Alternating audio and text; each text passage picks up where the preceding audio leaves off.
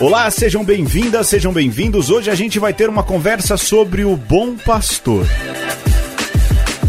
Eu sou Pedro Luiz. Eu sou Alexandre Ferreira. Alexandre, já que esse é o Domingo do Bom Pastor e nós não fazemos mais homilias, nós resolvemos fazer um pouco uma homilia partilhada neste programa que vai sair no Domingo do Bom Pastor, o quarto domingo da Páscoa, e a gente vai resgatar, não é, Alexandre? O plano é esse, um dos melhores pregadores biblistas e professores de teologia que o Brasil tem. Pois é. Eu diria que nós vamos fazer uma uma anti-homilia, Pedro. Anti-homilia? é, porque a gente vai falar do tema do bom pastor e não vamos esgotar as sagradas escrituras, as leituras propostas para esse final de semana, até porque você, bom cristão e católico que deve ser ou não, tem aí um monte de lives para assistir de padres, pregadores ou telemissas na televisão, mas Sim. isso que que o Pedro fala é verdade. É, nós somos uma geração privilegiada, né, Pedro? Sim. Porque sim, sim. tivemos grandes homens que nos inspiraram e nos ensinaram um pouquinho de teologia. A gente não entende muito, né, Pedro? Não, não, a, mas ainda, a gente aprendeu ainda, direito. Ainda mais agora, a gente pode dizer que não entende nada de Bíblia. Sim. Não entende, não entende nada de liturgia, mas se mete a falar mesmo assim, de atrevidos. A gente estuda, né, Alexandre? A gente não manja, mas a gente estuda. A gente tenta. e aí o Alexandre cavocando, porque lembrem-se, a gente já fez um programa lá com o professor Donizete Xavier, falando do C.S. Lewis, porque o Alexandre era produtor da Rádio 9 de Julho enquanto ele era ainda seminarista, não é? Olha aí quanta oh, mão de obra barata, né, caramba. Alexandre? É, então, lá com o padre Donizete, eu e o Fernando Geronaso produzíamos o Teológica, o podcast da Pontifícia Universidade Católica de São Paulo. E com o padre Celso Pedro, eu produzi um outro programa que a gente vai falar depois do jogo, Pedro Luiz. Exato. É, não tem como fugir, né, Alexandre? Ah, não tá, tem. Vamos lá. Hoje o meu trabalho é fazer esse programa demorar pouco tempo, que a gente se Sim. dedicar muito mais aos áudios do Celso Pedro. Então, eu tenho hoje aqui duas perguntas para você daqueles dilemas, tipo lá na Grécia, hum, beleza? Tá bom. O primeiro, você prefere, Alexandre, que o seu dedo nunca funcione para usar uma tela touch ou para usar o teclado e o mouse do computador? Hum, ou tela touch ou teclado. Ou mouse e e o teclado, isso. Pedro Luiz. Cara, eu tô lembrando que quando surgiu esse negócio de touch, de smartphone, eu falava, isso não vai dar certo. Não esse é negócio de, de não ter janela. Demorou um tempo pra. Eu lembro. E o Alexandre tinha ainda aquele palm e usava canetinha, né? Canetinha. É, eu, eu era do tempo da canetinha ainda. Uh, que inclusive eu consegui evangelizar o Padre Celso Pedro. pra usar o palm.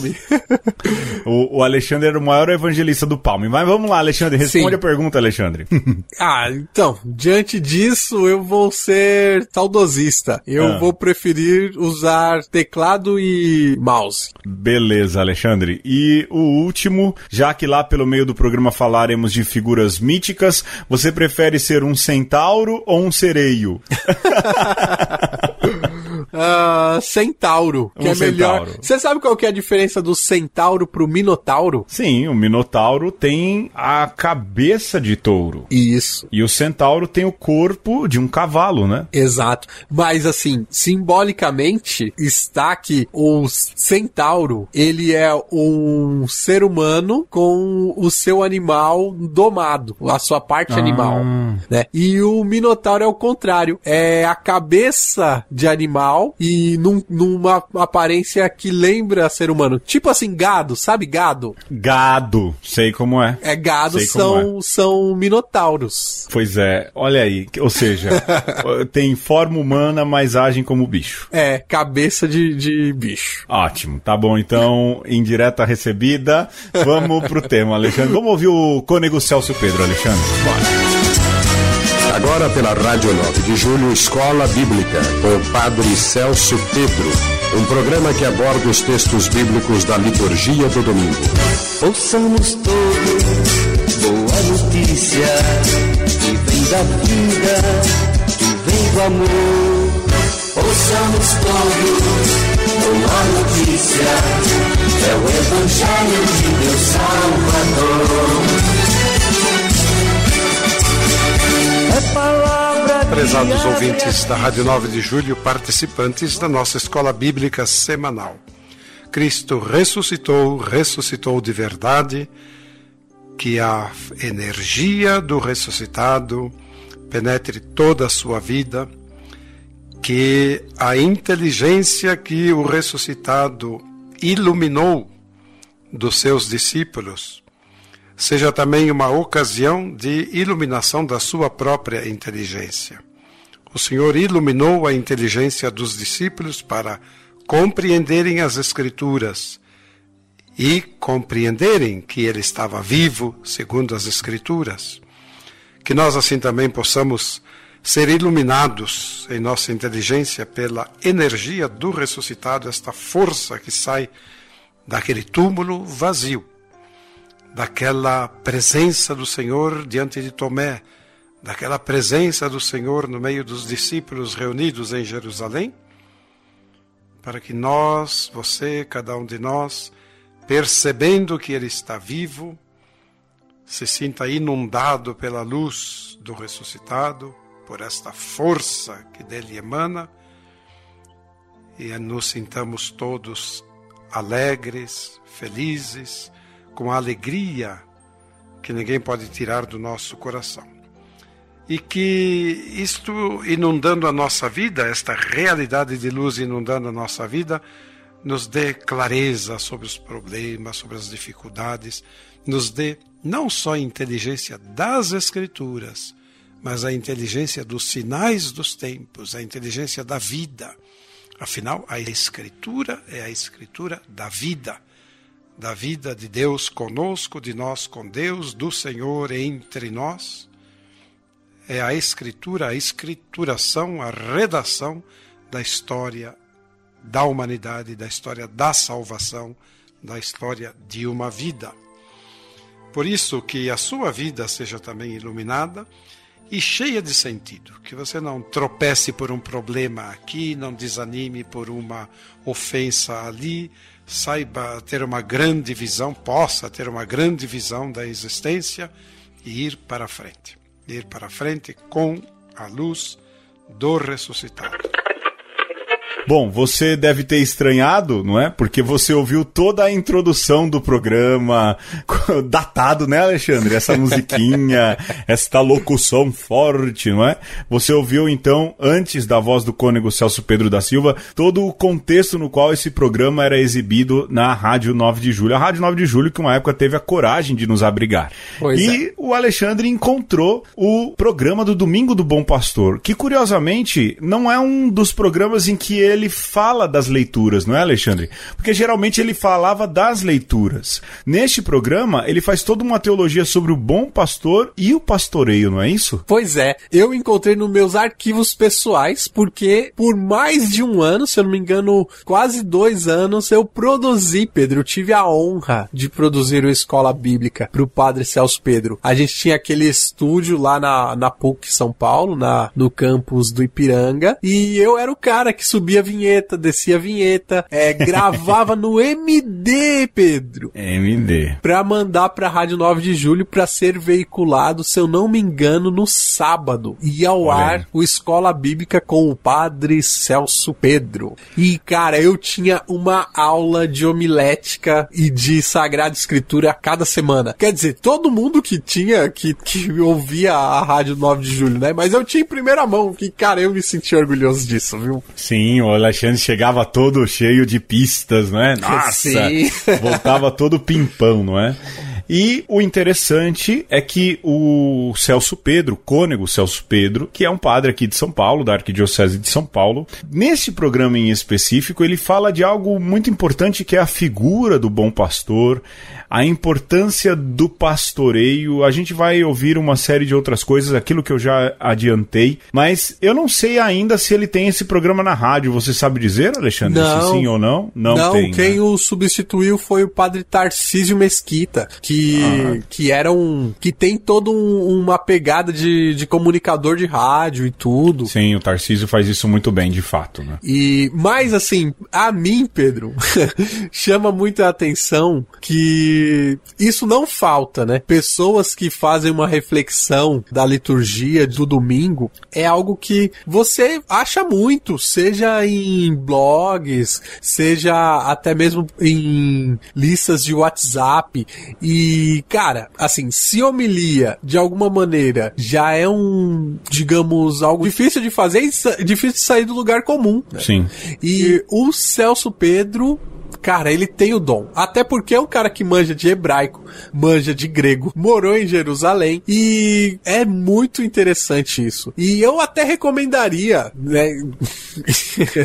se é que eu, que eu tenho o direito ou, ou é, se alguém que faz isso é, está nos ouvindo, eu recomendaria você que faz reflexão da liturgia do domingo, meu irmão ou minha irmã, ouse fazer em outro esquema tema, ouse pegar um livro e fazer é, sequentemente aquele livro que, que não seja a sequência da liturgia. Porque isso, de certa maneira, é um problema, né, Pedro, na liturgia católica. Porque. É, a quebra dos livros, né? A quebra dos livros e uma leitura quanto, um tanto quanto viciada, porque você tem Antigo Testamento, um Salmo, uma leitura do Novo Testamento e um Evangelho que, de certa forma, uma leitura condiciona a, le a outra. O, o evangelho condiciona tudo, na verdade. O evangelho condiciona tudo, salvo engano, na minha percepção, não a segunda leitura.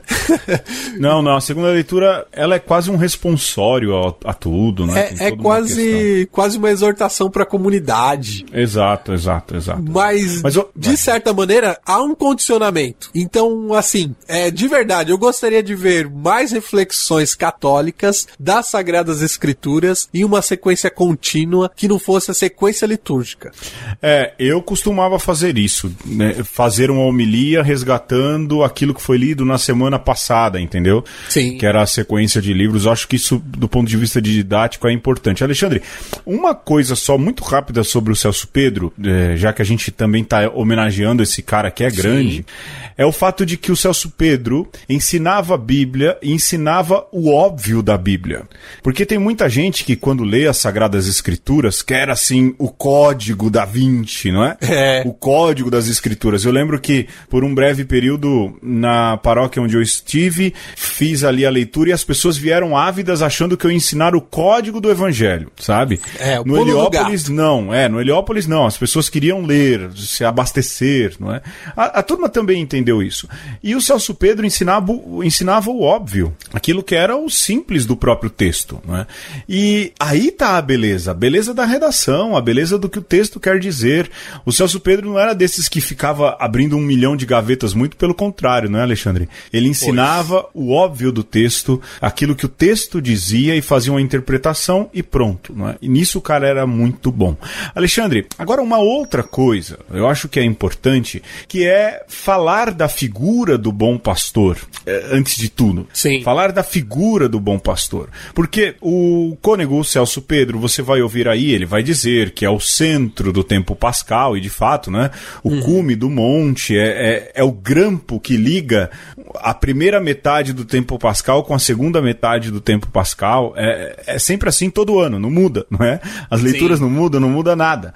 Mas você tem ali esse grampo que é a festa do bom pastor, não é? A, a liturgia do bom pastor no quarto domingo. Mas a figura do bom pastor não é algo de Jesus, de Jesus. Do ponto de vista bíblico, Ezequiel já falava do bom pastor.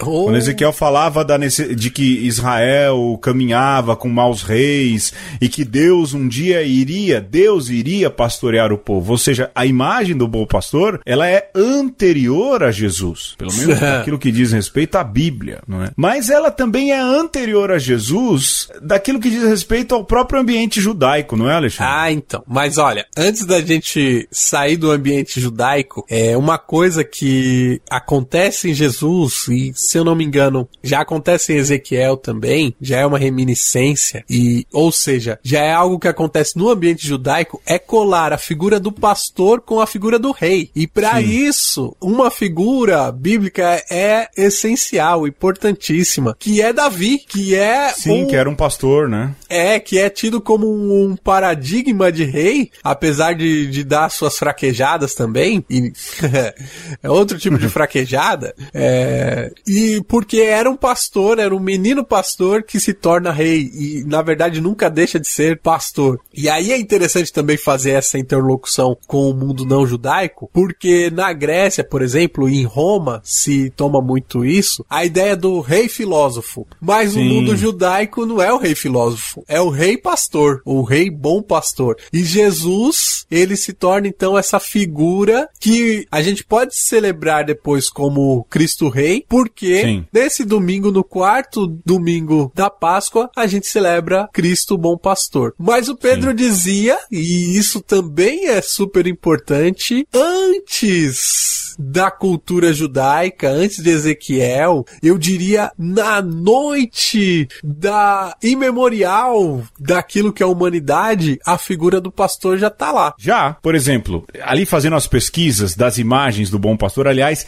da iconografia, capa, né? Aliás, a capa deste podcast é a foto de um palestino pastor de ovelhas do final do século XIX, começo do século XX. Um palestino lá de onde Jesus veio. Então essa imagem talvez seja mais icônica sobre Jesus o bom pastor. Mas procurando sobre a iconografia, justamente para fazer a capa, isso deve dar um orgulho quando Foca ouvir, né? Saber da preocupação que a gente tem e tudo mais. É verdade. Eu encontrei uma referência a Hermes e de que Hermes carrega uma ovelha nas costas. Essa imagem de um homem que carrega a ovelha carinhosamente nas costas não é originalmente de Jesus, é de uma imagem do século V antes de Jesus, o pastor Uau. de Hermas. Uhum. Rapaz, é, aí você vai falar, mas então é uma cópia?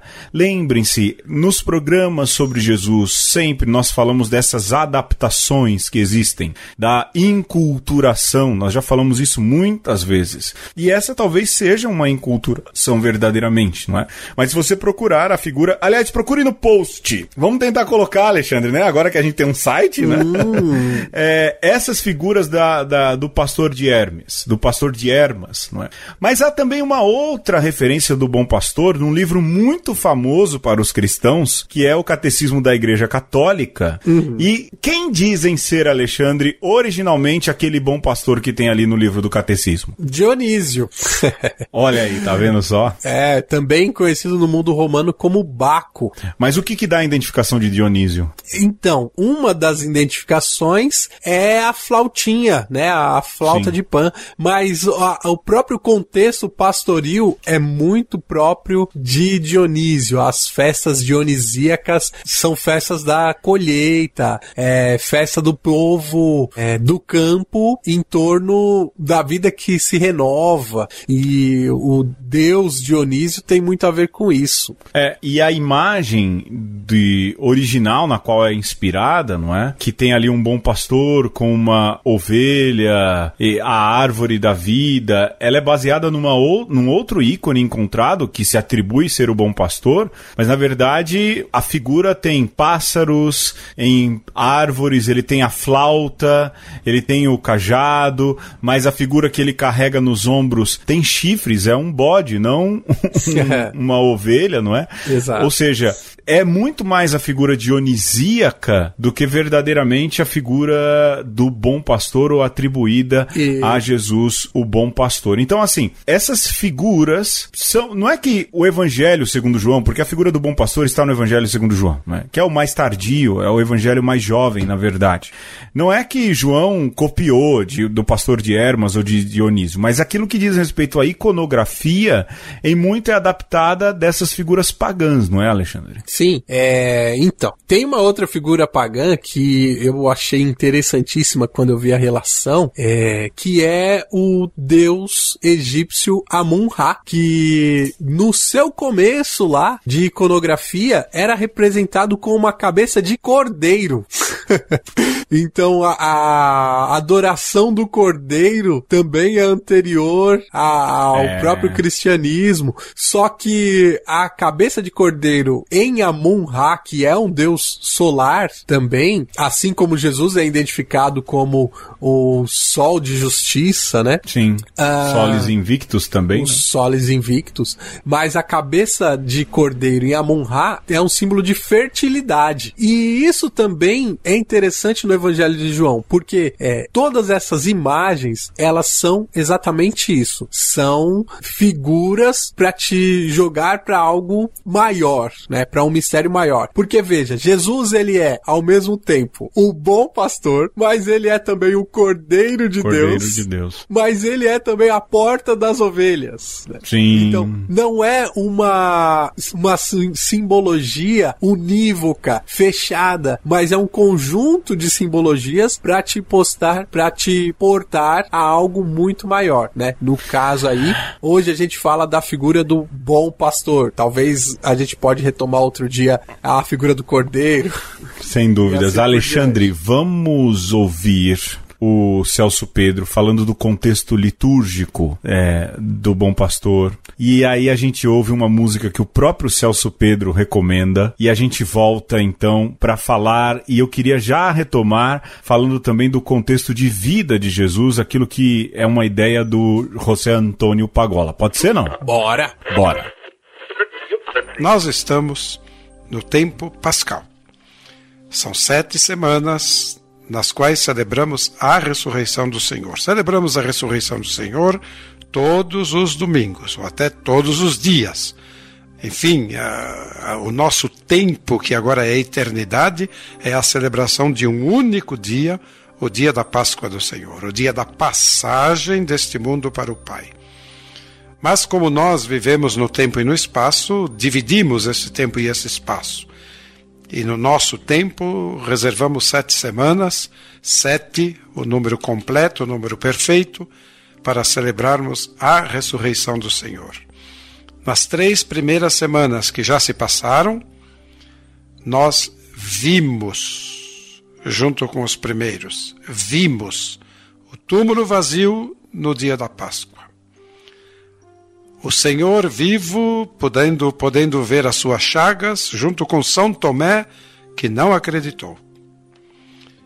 Vimos o Senhor e mais uma vez pudemos ver as suas chagas e perceber que não era um fantasma, junto com os discípulos reunidos em Jerusalém, quando voltaram os de Emaús, para dizer: Vimos o Senhor ao partir o pão, e enquanto falavam, o Senhor estava no meio deles. Ele está no meio de nós e nós o vemos. Tomé, você acreditou porque viu. Felizes aqueles que vão acreditar no futuro sem terem visto. Somos nós. Assim foram as três primeiras semanas, as três primeiras semanas nas quais o Senhor nos deu a graça de vê-lo. É o verbo ver que destacamos aqui. A gente vê o ressuscitado. Nós vemos o ressuscitado, o ressuscitado se deixa ver. E uma vez que nós o vemos, uma vez que ele se deixa ver, o que é que nós estamos vendo? Quem é ele, este ressuscitado? Ele é o bom pastor. O ressuscitado é o bom pastor se são sete semanas da, de, do tempo pascal, a quarta semana que está no centro, três antes, três depois e a quarta no meio, ela é o cume do monte. E lá em cima está o ressuscitado, que é o bom pastor. Vimos, vimos, vimos, chegamos lá em cima, vimos o bom pastor e agora vamos descendo o monte para continuar mais três semanas da Páscoa depois desta quarta, nas quais nós vamos ouvir as recomendações que ele nos deixa e ainda vê-lo, ouvindo, vê-lo subir para o céu e enviar o Espírito Santo, Ascensão e Pentecostes. Então agora celebramos a quarta semana, o quarto domingo, depois celebraremos o quinto e o sexto, o sétimo domingo será o domingo da Ascensão do Senhor, que termina com o domingo de Pentecostes.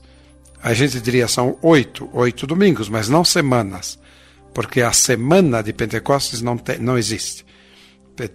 O tempo pascal termina com a celebração de Pentecostes. O Senhor que sobe envia o seu Espírito. Tudo isso é um arranjo litúrgico, mas é um arranjo litúrgico para a nossa necessidade e para o nosso benefício, para vivermos nas etapas da nossa vida as etapas do mistério da salvação. Para vivermos este tempo como tempo da Páscoa, tempo da ressurreição. Como é que a gente vive o tempo da ressurreição? Acordando cada dia como se fosse o primeiro dia da nossa vida, ressuscitando, ressuscitando, ressuscitando. Como canta Mercedes Sosa, Tantas vezes me mataram, tantas vezes eu morri, e no entanto, aqui vou ressuscitando, porque me mataram tão mal, não conseguiram acabar com a minha vida. E eu vou ressuscitando, ressuscitando, ressuscitando.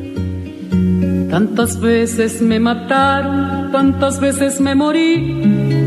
Sin embargo, estoy aquí resucitando Gracias estoy a la desgracia y a la mano con puñal, porque me mató tan mal.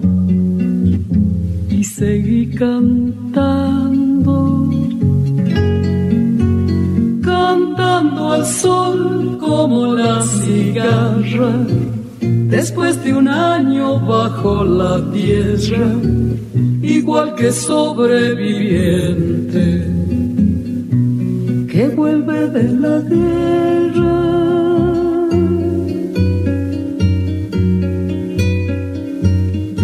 Tantas veces me borraron, tantas desaparecí, a mi propio entierro fui sola y llorando.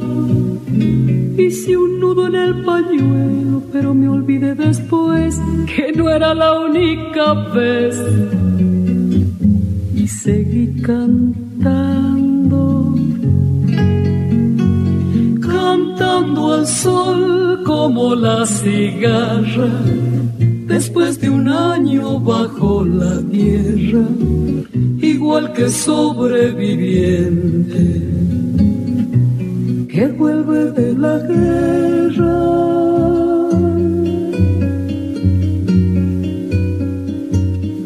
Tantas veces te mataron tantas resucitarás, tantas noches pasarás desesperando. De la oscuridad, alguien te rescatará para ir cantando, cantando al sol como la cigarra después de un año bajo la tierra, igual que sobreviviente que vuelve de la guerra.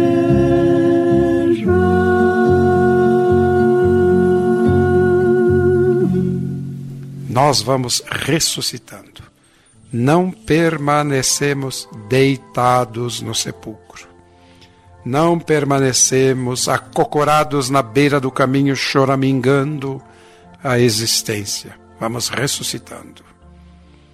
Mesmo que seja de problema para problema, de raiva para raiva, de dificuldade para dificuldade, nós vamos ressuscitando. Por quê? Porque o ressuscitado é o bom pastor. Eu sou o bom pastor. Esta é a identidade do Senhor no tempo da Páscoa, neste quarto domingo da Páscoa. Lendo São João, no capítulo 10, versículo 11 a 18, então, o décimo capítulo de João, do versículo 11 ao versículo 18, lá no versículo 11, nós ouvimos Jesus dizendo, alto e bom som, eu sou o bom pastor. é o nome que ele se dá, a definição que ele se dá, assim ele se apresenta. Bom pastor. E o que significa isto? Significa de Jesus que eu dou a minha vida pelas minhas ovelhas. O bom pastor dá a vida por suas ovelhas. Você, eu, nós somos as ovelhas e ele dá a vida por nós. É o próprio Deus encarnado que se entrega por amor de cada um de nós e da humanidade inteira. Deus manifestando o seu amor. Por isso ele não veio para nos condenar. Ele se apresenta como o bom pastor. E o bom pastor é aquele que cuida das ovelhas. Se ele não fosse o bom pastor, ele seria um mercenário, um contratado para cuidar das ovelhas. Recebe um salário e cuida das ovelhas. Um assalariado que não se importa com a ovelha, mas recebe aquilo que contratou e faz o seu trabalho bem ou mal feito. E diz aqui: o mercenário que não é pastor e não é dono das ovelhas, vê o lobo chegar. Abandona as ovelhas e foge, e o lobo as ataca e dispersa. Quem é o lobo? Quem são as ovelhas? Nós somos as ovelhas. Quem é o pastor? Jesus. Quem é o lobo? O lobo é aquele que vem e ataca as ovelhas. O que que pretende este lobo? Ele pretende devorar as ovelhas, alimentar-se delas. Ele pretende tirar proveito para si da vida daquelas ovelhas. Então ele destrói, ele acaba com as ovelhas. Tudo aquilo que ataca o ser humano, destrói o ser humano, diminui o ser humano. Todos aqueles que querem tirar proveito dos outros, proveito para si, que devoram os outros. Como diz o Evangelho, devoram as casas das viúvas, quer dizer, vão espoliando, vão tirando. Todos aqueles que se contrapõem à vida como tal, a tudo que é vida, são representados na figura do lobo que ataca as ovelhas. O mercenário, o que faz? Ele não se importa. Ele é apenas mercenário. E o pastor? O bom pastor é diferente. Ele conhece as ovelhas e as ovelhas o conhecem. Há um relacionamento entre eles. Eu conheço as minhas ovelhas e elas me conhecem. Assim como o Pai me conhece e eu conheço o Pai. Eu dou minha vida pelas ovelhas. Ele começa dizendo que o bom pastor dá a vida por suas ovelhas, e ele diz: Eu dou a minha vida pelas ovelhas. Tanto ele nos ama que ele entrega a sua vida por nossa causa. Nós estamos neste episódio fazendo reminiscência de um programa lindo que tinha na Rádio 9 de Julho, Escola Bíblica. Ouçamos todos! Com o padre Celso Pedro, que foi nosso professor de Bíblia, um dos, e um padre muito querido nosso, exemplo, é uma pessoa que nós gostamos muito, e tá aí na ativa ainda com a cabeça ótima, apesar de não dar mais aula. E Pedro, nós estamos falando sobre o bom pastor, né? O Celso Pedro já nos deu todas as dicas da importância do bom pastor aí no é, tempo pascal. E que mais que a gente pode falar aí da figura do bom pastor, Cristo, bom pastor? Bom, olha, daquilo que diz respeito à figura do Cristo, bom pastor, eu acho que a gente poderia falar um pouco também sobre aquilo que o José Antônio Pagola fala como visão da realidade. Hum. A gente já falou sobre isso nos programas sobre Jesus Jesus, não é? A gente sempre pincela porque talvez o Pagola tenha se tornado a leitura fundamental para se compreender essas questões de realidade, de contexto, de ambiente de Jesus.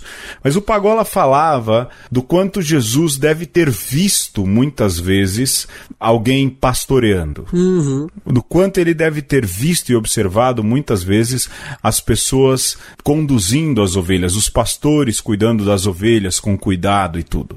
E ele diz, isso no início daquele livro Jesus, uma abordagem histórica, não é? Do quanto isso deve ter inspirado Jesus nas suas pregações. De falar, olha, se ele falou do bom pastor, isso é, é algo muito específico do Evangelho segundo João, a gente precisa sempre lembrar isso, não é? Mas se ele falou sobre isso, é porque muitas vezes ele viu o bom pastor pastoreando. Sim. Vendo cuidar das ovelhas, deixar as 99 e buscar a uma que está perdida, ou seja, muitas vezes Jesus deve ter feito isso, muitas vezes. E assim, nesse sentido, é de pensar que Jesus então tenha se inspirado na realidade que ele viu para falar do bom pastor, para se falar do pastoreio. É, é, é, uma ideia interessante, não é? É uma ideia ou um discurso também focado na realidade, calcado na realidade. Inclusive, Pedro, essa história de Jesus olhando como eram as coisas no seu tempo, ele olhando os pastores, eu gosto muito dessa relação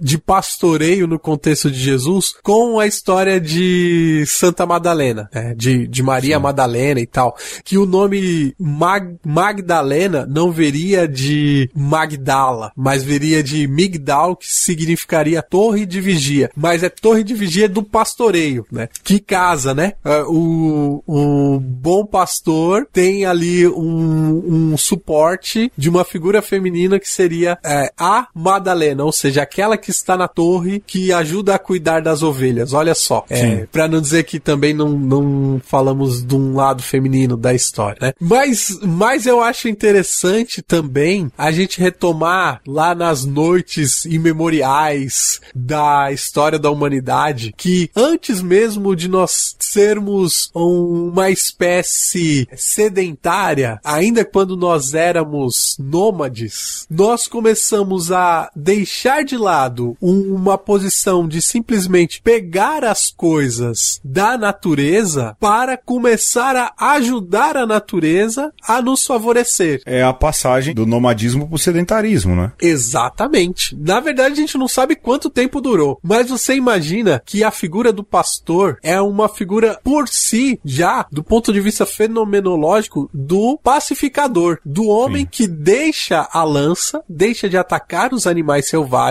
para cuidar dos animais, né? Então é como se a lança se envergasse, virasse o cajado e você não precisasse mais ferir os animais para ter o seu sustento, mas cuidar dos animais para poder se alimentar, sim, mas antes disso cuidar dos animais. O que traz, Pedro, um problema para a figura do pastor. Por isso que hum. Jesus vai falar que não é o pastor, mas é o bom pastor. Porque sim. o pastor por si, ele se alimenta das ovelhas, né? Sim, ele pode ser um mercenário, né? Pode ser um mercenário. E por isso que é, talvez também Jesus cola na figura do pastor a figura do cordeiro, né? Ele não se serve só, ele pastoreia, mas ele também se deixa pastorear. Porque ele é o cordeiro de quem? De Deus. De Deus. Então, em, em via de regra, quem é o pastor do filho? O pai. O pai, o pai. Além daquilo que diz respeito a Jesus se tornar pão e vinho, não é? A Eucaristia. Sim. É se permitir pastorear também. Sim. Porque se ali está, não é? No pão e no vinho, a presença real de Jesus Cristo, ele precisa ser cuidado. Ele precisa de zelo. É o bom pastor que também se coloca a ser zelado pelo povo. Isso é, é, é por demais interessante, não é? Mas, como a gente ouviu, isso é importante.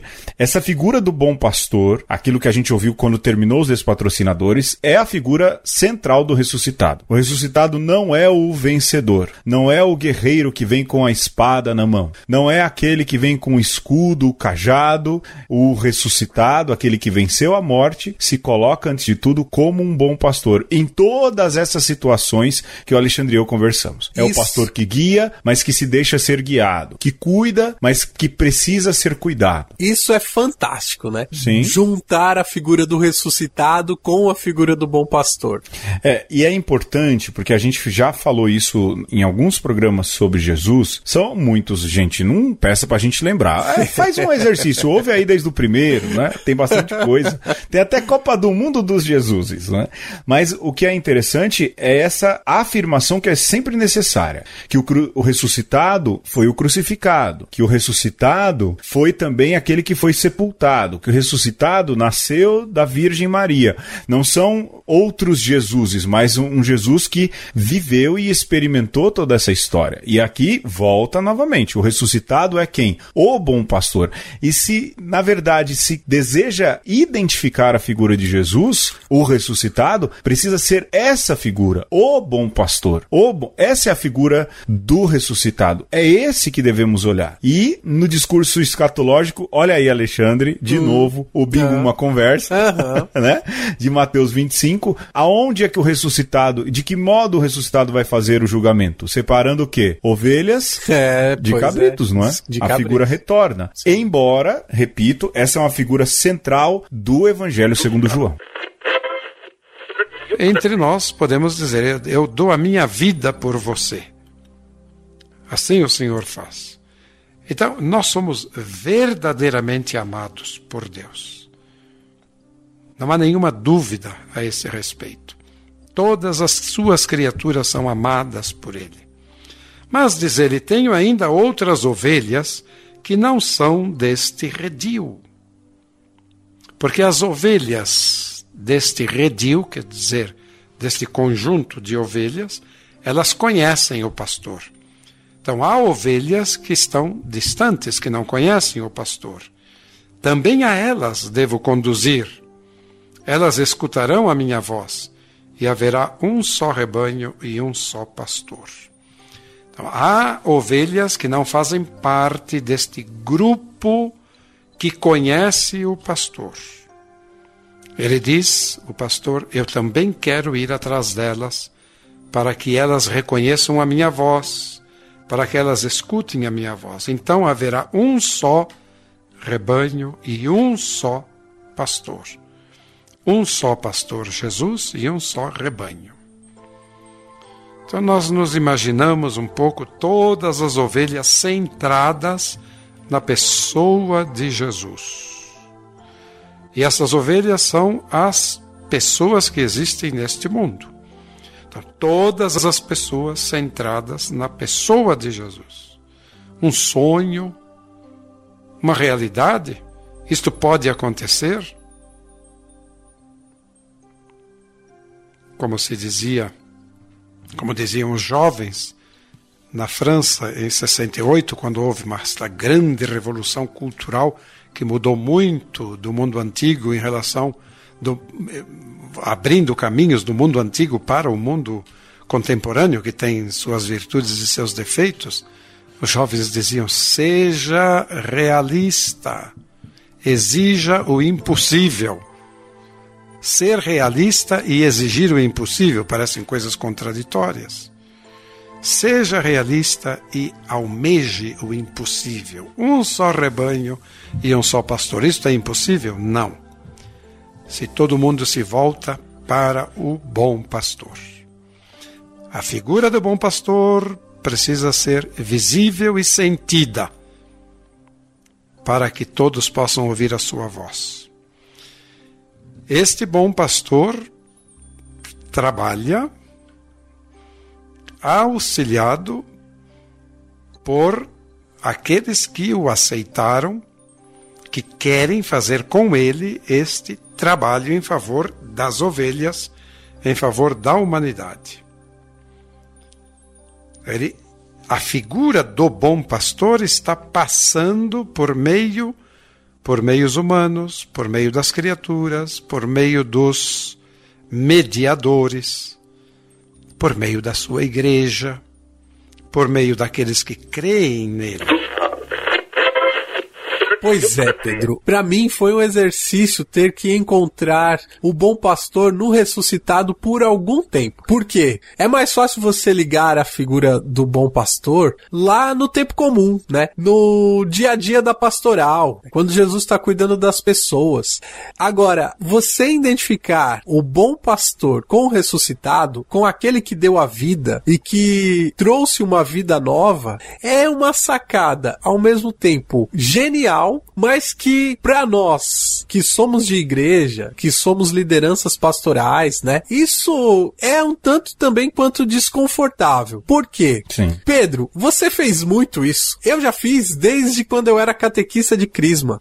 A gente sempre quer ter uma estratégia, né? Um jeito de fazer com que todas as coisas deem certo na vida da paróquia, na vida da, da diocese e acha que vai ter um plano perfeito para que as coisas aconteçam. Só que Sim. o ressuscitado, ele tem um plano de pastoral só. Ele tem uma atitude só que bota por terra todas essas coisas, né? Todos os planos, todas as reuniões, todo esse tempo que a gente perde às vezes é, bolando estratégias mirabolantes, que é dar a vida. É interessante você pensar aí a partir da reflexão dos céus Pedro que se a humanidade inteira entendesse que se nós estivéssemos prestando atenção nisso e seguindo o bom pastor, mesmo ali, naquele que é o seu exemplo máximo, que é o dar a vida para salvar vidas, dar a vida para redimir aqueles que não teriam remissão, tudo se encaminharia e aí nós teríamos um só rebanho, um só pastor. E que é um sonho muito alimentado pelas igrejas cristãs. Né? As igrejas cristãs sérias têm, por exemplo, a semana de oração pela unidade dos cristãos, não é? Justamente porque se Jesus Cristo é o centro e se ele coloca se ele se coloca como bom pastor, é óbvio que o caminho natural, mesmo aqui na terra, é que só haja um só rebanho e um só pastor e que a gente consiga agir na união com esse único pastor. O Alexandre fala de um ambiente eclesial cristão católico, mas ele precisa ser visto também no ambiente eclesial cristão em geral.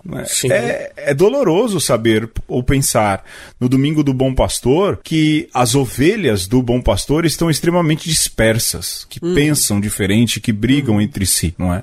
Essa é uma reflexão que precisa ser feita de um pensamento, de um pastoreio muito mais voltado ao jeito de Jesus Cristo, que conseguiu congregar consigo ovelhas bem diferentes. A gente também já falou disso muitas vezes, não é? Ovelhas bem diversas. O grupo dos doze era um grupo muito diverso. Falta isso também aos cristãos, aos seguidores do bom pastor.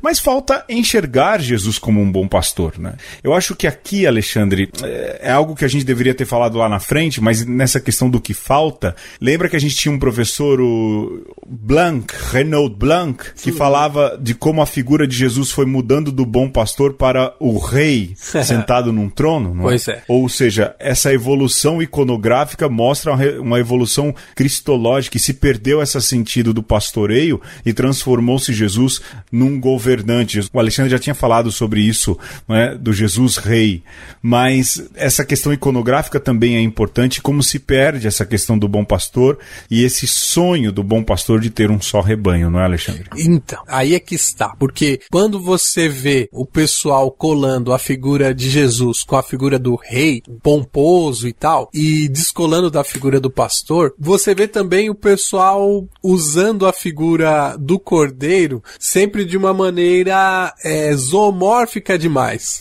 E es- esquecendo que Jesus é o cordeiro porque dá a vida. Né? Em suma, Pedro, é, o bom pastor, ele só pode ser bom porque ele se identifica também com o cordeiro. E assim também deveriam ser os pastores. E assim também deveriam ser os cristãos.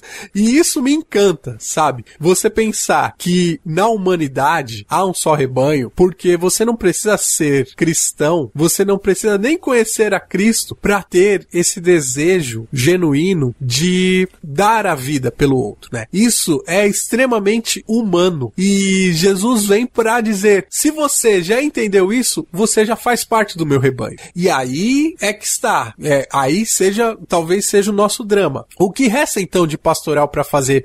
Afinal de contas, para que que serve a igreja? Para que que serve os cristãos no mundo? Se basta ter esse desejo genuíno de dar a vida para fazer parte do rebanho do bom pastor. É, e aí entra uma coluna mestra do cristianismo e a importância que o cristianismo tem no mundo, que é a ação cristã no mundo. E isso se perdeu muito. Comblan tem uma obra bonita, O Tempo da Ação, né? E o Alexandre falava de pastoral. o Pedro tá mas cheio antes de, de tudo, nota de rodapé hoje. Tá, tô, tô, tô. Tô muito, tá impossível, né?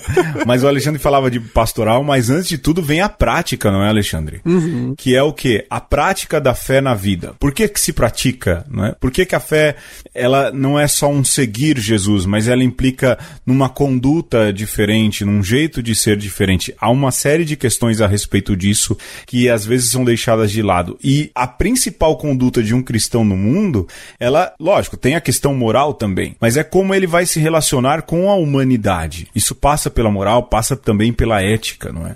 E isso é imitar o bom pastor. E isso não cabe só a padres, não cabe só ao papa, a bispos, cabe a todos nós. É nossa missão como cordeiros também pastorearmos. Um esposo pastoreia a, junto com sua esposa os filhos, não é? Os filhos que cuidam dos pais pastoreiam os pais, professores pastoreiam uhum. as turmas, mas no modelo de quem? De Jesus Cristo. A ética do cuidado cuidado, né? A ética do cuidado. Talvez essa seja, e a gente vai ouvir aqui mais um trechinho do Celso Pedro para terminar, a essência da prática cristã ou da, do que é ser cristão para o mundo. É vivermos o pastoreio, fazermos essa pastoral. É isso que o Cônego vai falar no áudio que vai entrar agorinha. Quer falar alguma coisa antes, Alexandre? Eu falo na volta.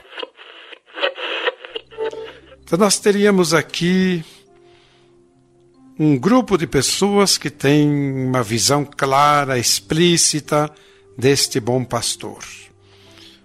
Um outro grupo que tem também uma visão clara e explícita deste bom pastor, mas que não coincide com a primeira. Há aspectos divergentes, mas está centrada também no bom pastor. E há outro grupo de pessoas que fazem o que o bom pastor quer que se faça, embora não o conheçam. Sem conhecê-lo, fazem o que ele espera que seja feito. Neste sentido, podemos dizer, a humanidade inteira está em volta do bom pastor. Mas não haverá alguém que, conhecendo o bom pastor, o rejeita explicitamente, ou, não o conhecendo, também não faz aquilo que ele gostaria que fosse feito? Pode haver, pode haver, sem dúvida alguma. E há. Mas por que rejeitam aquilo que ele espera que seja feito e por que o rejeitam? Pode ser, pode ser, por causa da mediação imperfeita que nós fazemos nesta terra.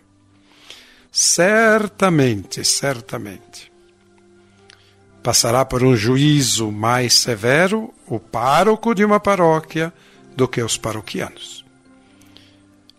Os afastados, os que não conhecem a Cristo, os que nunca ouviram falar de Cristo, os que têm ideias erradas do Evangelho e dos princípios de Jesus, certamente serão julgados com mais clemência do que aqueles que sabem, do que aqueles que estudaram teologia, por exemplo, na faculdade esses serão julgados mais severamente, porque o que fizeram com a ciência adquirida em relação àqueles que não sabem.